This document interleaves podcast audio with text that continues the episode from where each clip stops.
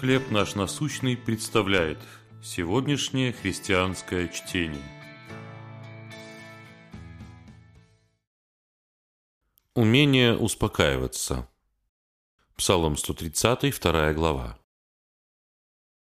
«Не смирял ли я, и не успокаивала ли души моей, как дитяти, отнятого от груди матери?»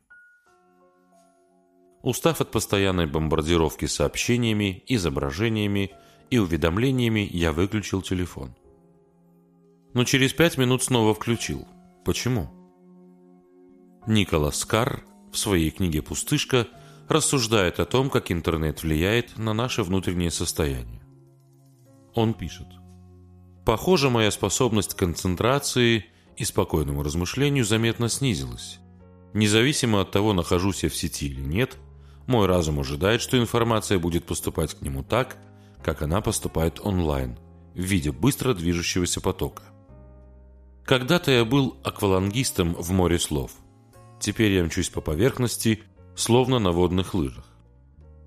Жизнь на водных лыжах едва ли способствует умиротворению. Но как научиться замедляться, чтобы погружаться в тихие духовные воды? В 130-м псалме Давид рассказывает как смирял свою сметенную душу. Его слова напоминают о моей ответственности. Перемены в привычках начинаются с решением успокоиться. Даже если это решение нужно принимать снова и снова. Со временем мы начнем ощущать Божий мир. Подобно ребенку, отнятому от груди, после периода беспокойства мы затихнем, помня, что только Бог может дать надежду и душевное умиротворение, не подвластное никаким приложениям для смартфона и социальным сетям. Как технологии влияют на вашу способность успокаиваться в Божьем присутствии? Способствует ли ваш телефон этому спокойствию? Почему да или почему нет? Небесный Отец, мир полон того, что увлекает, но не может насытить душу. Помоги мне довериться Тебе, и наполни меня истинным довольством.